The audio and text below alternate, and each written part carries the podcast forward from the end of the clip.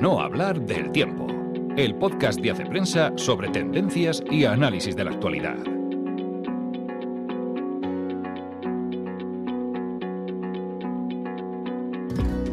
Hola amigos, una semana más nos encontramos en el podcast de Hace Prensa. Soy Ana Sánchez de la Nieta y esta semana el podcast es un poco especial porque grabamos desde Málaga, donde estamos cubriendo el Festival de Cine Español y siempre tiene su emoción hacer el podcast desde otro lugar, saliendo de la zona de confort que siempre da el conocer el terreno. Así que mmm, empiezo pidiendo ya de antemano disculpas, perdón por todo lo que puede haber de quizá fallo técnico, de, quizá no tan acabadas algunas cosas, pero como todas las semanas lo que no cambia es el cariño con el que hacemos el podcast, el interés y la ayuda, por supuesto, de mis compañeros de redacción, porque siempre lo recuerdo, pero siempre está bien recordarlo. Este es un podcast de toda la redacción de Hace Prensa y donde colaboran de una manera o de otra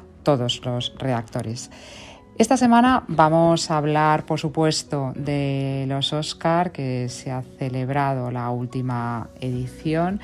Vamos a hablar de la quinta asamblea del Camino Sinodal Alemán. Nos lo va a contar José García Pellegrín, nuestro corresponsal en Alemania.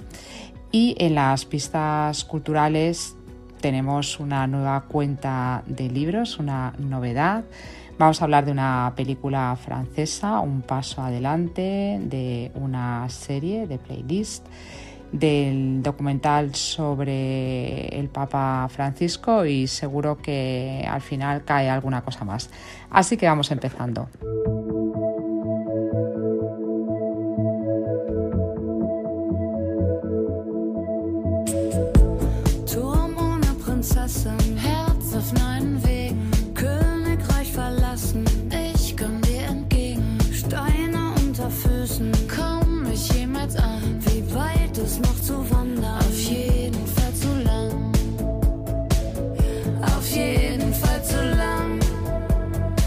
Y esta semana José García Pellegrín ha escrito sobre las conclusiones de la quinta asamblea del Camino Sinodal Alemán. La semana pasada hablábamos de la dimisión de una periodista y dos teólogas que decidieron alejarse, cesar su trabajo en el Camino Sinodal. Hoy tenemos la suerte de tener a José María que nos puede explicar, nos puede resumir brevemente en qué ha acabado esa última asamblea del Camino Sinodal.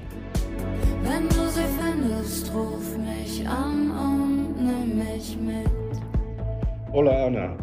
El Camino Sinodal en su última asamblea ha tomado una serie de decisiones que, de lo que son conscientes, que están en contra de la doctrina de la, actual de la Iglesia. Por tanto, eh, aquí hay que hacer una diferenciación en algunos casos, como por ejemplo el tema del celibato de los sacerdotes o de la posible ordenación diaconal y más tarde también sacerdotal de las mujeres, serán temas que se plantearán a Roma, mientras que hay otras, como por ejemplo la eh, bendición de parejas homosexuales o la administración de sacramentos por parte de laicos, eh, se irán introduciendo ya en las diócesis alemanas dependiendo del propio obispo. Cada uno podrá introducir lo que le parezca bien.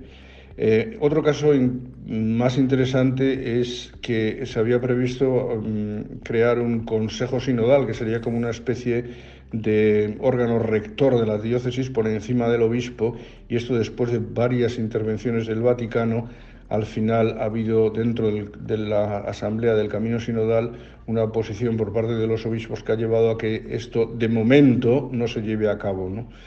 Eh, lo que parece todavía más preocupante es un poco el tono desafiante de, la, de los asambleístas y concretamente del presidente de la conferencia episcopal que dice que no quiere ya ninguna respuesta burocrática de Roma, sino que lo que quiere es entrar en un diálogo, en un diálogo sinodal en el que participen también no solamente los obispos, sino también los laicos con los diferentes eh, órganos del Vaticano. I've been staring at the coastline, thinking of every choice I've made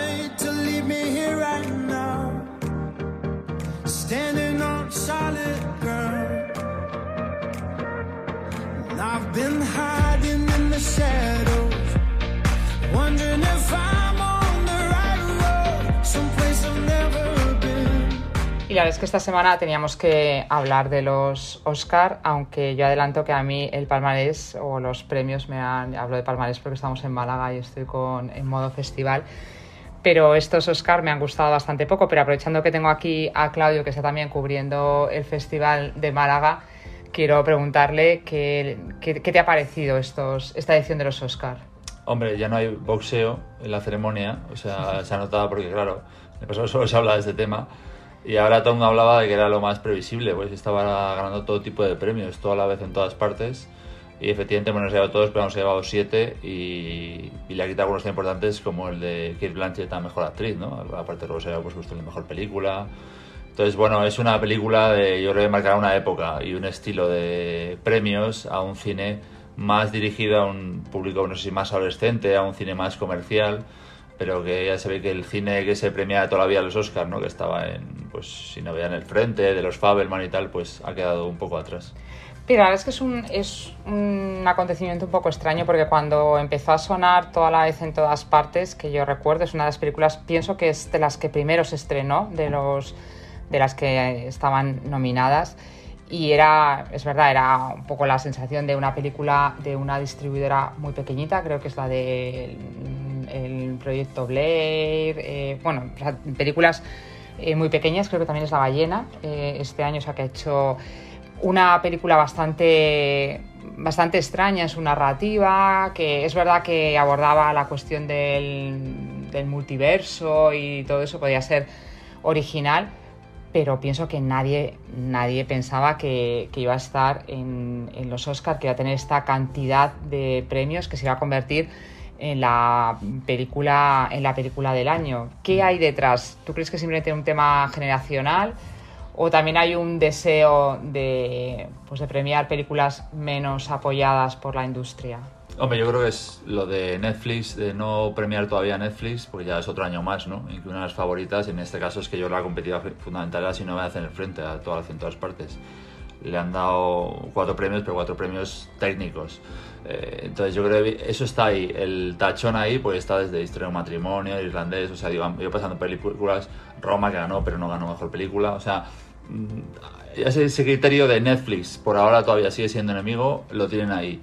El resto, eh, pues para mí es un desconcierto porque es que siempre que dicen campañas, pero es que es muy difícil. Eh, dices, voy una campaña para lograr, pues evidentemente se dedican a publicidad y han hecho una campaña masiva pero claro, son miles de académicos, o sea que cada uno es, pues, entre los miles de académicos está Almodóvar, Garci, un tipo de Austria, y entonces, ¿cómo lo han conseguido? Pues yo creo que evidentemente cuando vienen de otros premios, o sea, pues es una campaña que se va, va creciendo y es un poco incontrolable. Entonces, se ve que al principio no era tan así, de hecho ni la, ni la crítica estaba tan, tan a favor, pero, pero luego a poco han ido evolucionando, entonces eh, era la que menos eh, desinterés causaba. Es verdad que mucha gente decía si no en el frente era una película muy desagradable, muy dura, que no había pasado por las salas, los fans tampoco habían convencido. Entonces esta es la típica que al ser muy peculiar, pues a lo mejor la podía conectar, pero para mí es un misterio. O sea, estoy contando aquí una teoría, pero es un misterio absoluto. ¿Y qué te ha parecido también que se haya quedado fuera Argentina en 1985? Que a mí me parece que es una gran película y sobre todo que como una gran película para ganar el Oscar a Mejor Película Extranjera. Sí. Bueno, y, para película extranjera, yo creo que para película en general, porque claro, después de lo de Parásitos, ya es una película argentina. Bueno, y, o sea, para mí es la mejor película del año, sin lugar a dudas. O sea, me gusta mucho si no voy a hacer enfrente, pero creo que es superior a Argentina. ¿Por qué no pasan a ese rango de, oye, esta sí que se pueden premiar como mejor película? No es mejor película que Top Gun. Es que, claro, estamos hablando de que no, yo que sé, mejor película estuviese, eh, no sé, ¿no? Pero claro, hay cada cosa, ¿no? Está Avatar. Eh, entonces, se han quedado películas con cero Oscar, ¿no? Pues la mila de Almas en pena de Inés no me entusiasma, pero claro, comparado en cine, todas las de partes y Almas en pena de Inés o Argentina, pues es un poco, ya digo, o sea, pero campaña, ya sé que han llegado hasta lo más, lo más lejos que van a llegar, menos es que a lo mejor extranjera, pero creo que tienen que llegar ya más en las nominaciones, que no han sido. que no han sido, sí que no ha sido un gran año. Según las nominaciones, no ha sido un gran año. Claudio siempre habla del año 2019 como ese año magnífico de nominaciones. Y, bueno, yo pienso que será eso, pues una edición que creo que no recordaremos con, con especial. Que no, que no pasará a la historia y que cuando ya el multiverso sea una anécdota, no nos acordaremos. Nos quedamos del año del cine español y que el año del cine español había cualquier película de las cinco nominadas. Era a- mejor que Goya, la que ha ganado. Eran mejor. Esto no es una cosa patriótica y paleta, sino simplemente es una, una realidad que cualquiera puede, que ha visto las películas españolas podrá comprobarlo. Es verdad. Muy bien, pues muchas gracias, Claudio.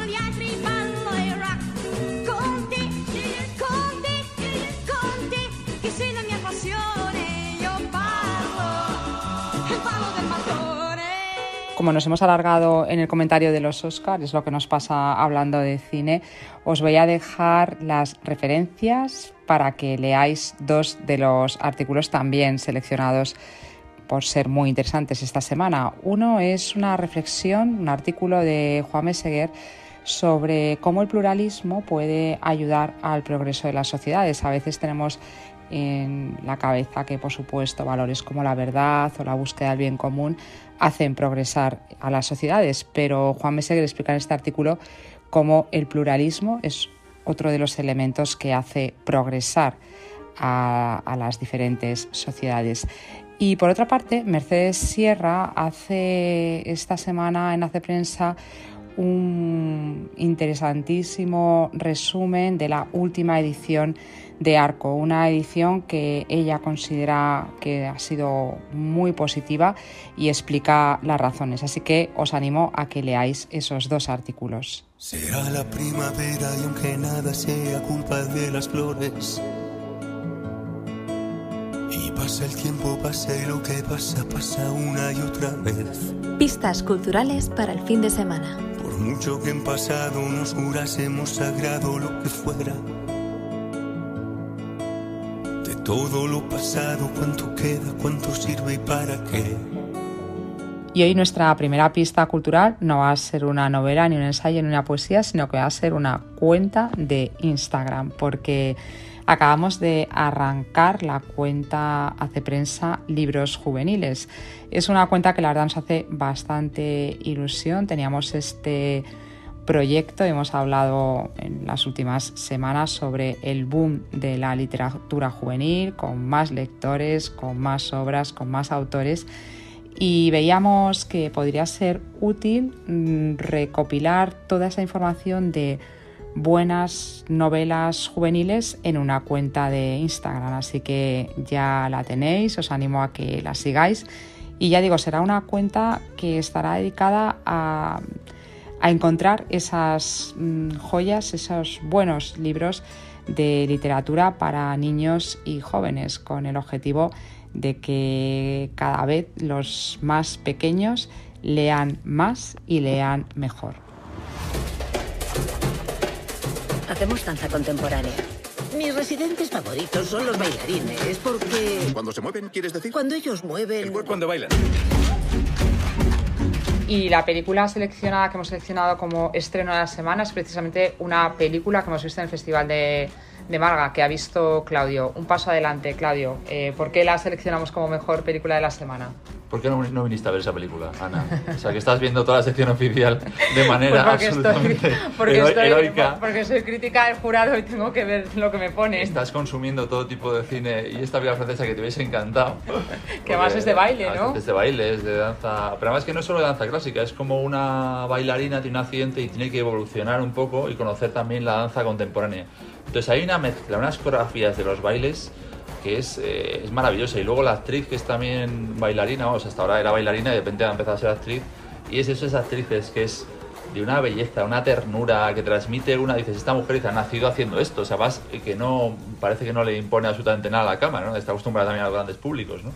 Y yo creo que es verdad que es la película, es- el director es Cedric Caplis, que tiene muchísimas películas y ya hemos puesto la crítica en Hace Prensa y poníamos varias que habíamos, eh, reseñas que habíamos publicado hace años.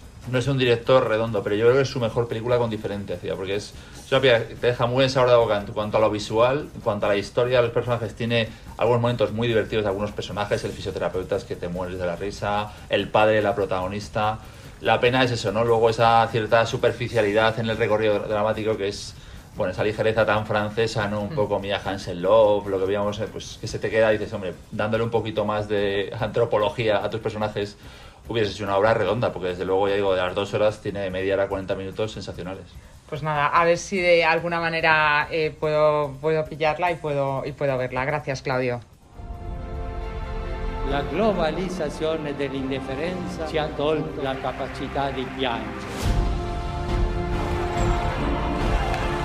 Esta semana, el pasado lunes, se celebraba el décimo aniversario del inicio del pontificado del Papa Francisco y con motivo de esta celebración, Karma Films ha estrenado en salas un documental de Gianfranco Rossi, un famoso documentalista italiano, que con el título de In Viaggio, viajando con el Papa Francisco, presenta un documental en realidad bastante sencillo en su narrativa porque lo que cuenta son los viajes que el Papa ha hecho en estos 10 años, empezando por su viaje a Lampedusa y terminando por el viaje a Malta el año pasado.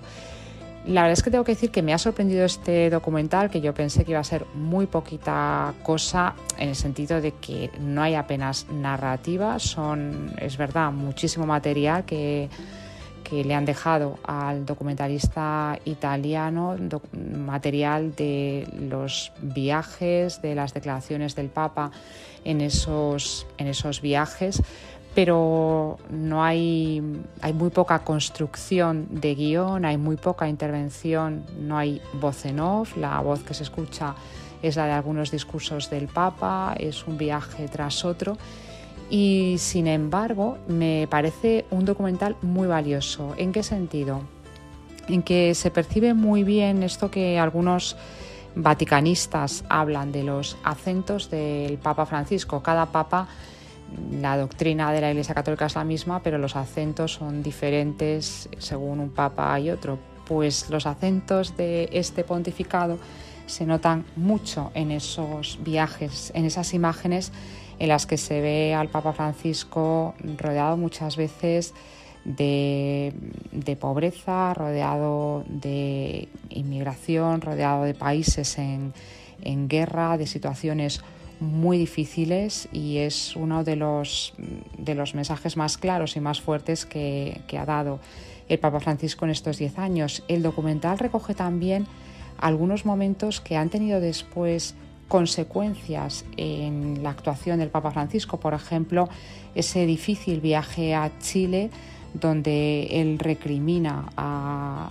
a, una periodista que le pregunta sobre el tema de los abusos, dice que, que no hay pruebas, como después en el, en el avión mmm, pues pide perdón a las víctimas que se hayan sentido heridas con, con esa palabra, pruebas y cómo, bueno, son, son pinceladas, pero que, que ayudan a entender muchos aspectos de, del magisterio y de la actuación y de las declaraciones que después ha hecho el Papa Francisco, no digamos todo el tema de, de la guerra y cuando ves esos viajes a zonas absolutamente devastadas por las, por las bombas, entiendes, eh, entiendes esos acentos. En definitiva, la verdad es que me parece, ya digo, un documental muy interesante para entender estos 10 años de pontificado del Papa Francisco.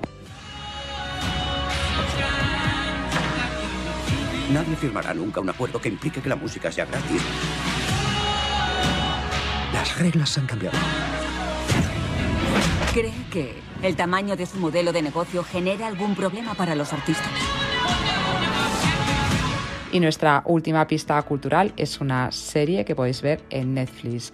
La playlist cuenta la historia del de origen de Spotify. Es una serie sueca de seis capítulos de 45, entre 45 y 60 minutos. Cada uno de los capítulos responde a la perspectiva de uno de los personajes y es una de esas series de las que se aprende. Se aprende, por una parte, el origen de esta aplicación, de esta plataforma de música, se aprende sobre industria de la música y se aprende también cómo mejorar una serie tratando visualmente con cuidado cada uno de los capítulos.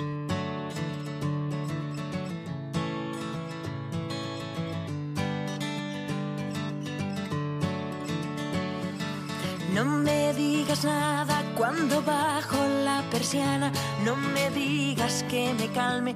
No me digas nada, nada. Y tenemos que terminar. Quizá algún día mm, Claudio y yo grabemos un podcast sobre cómo es grabar un podcast mientras cubres un festival. Será un especial que tendrá mucho de aventura e incluso algo de suspense y terror. Pero en cualquier caso, espero que estos temas os hayan gustado y estas pistas culturales os resulten útiles. Y la semana que viene nos vemos o mejor nos escuchamos. Hasta entonces.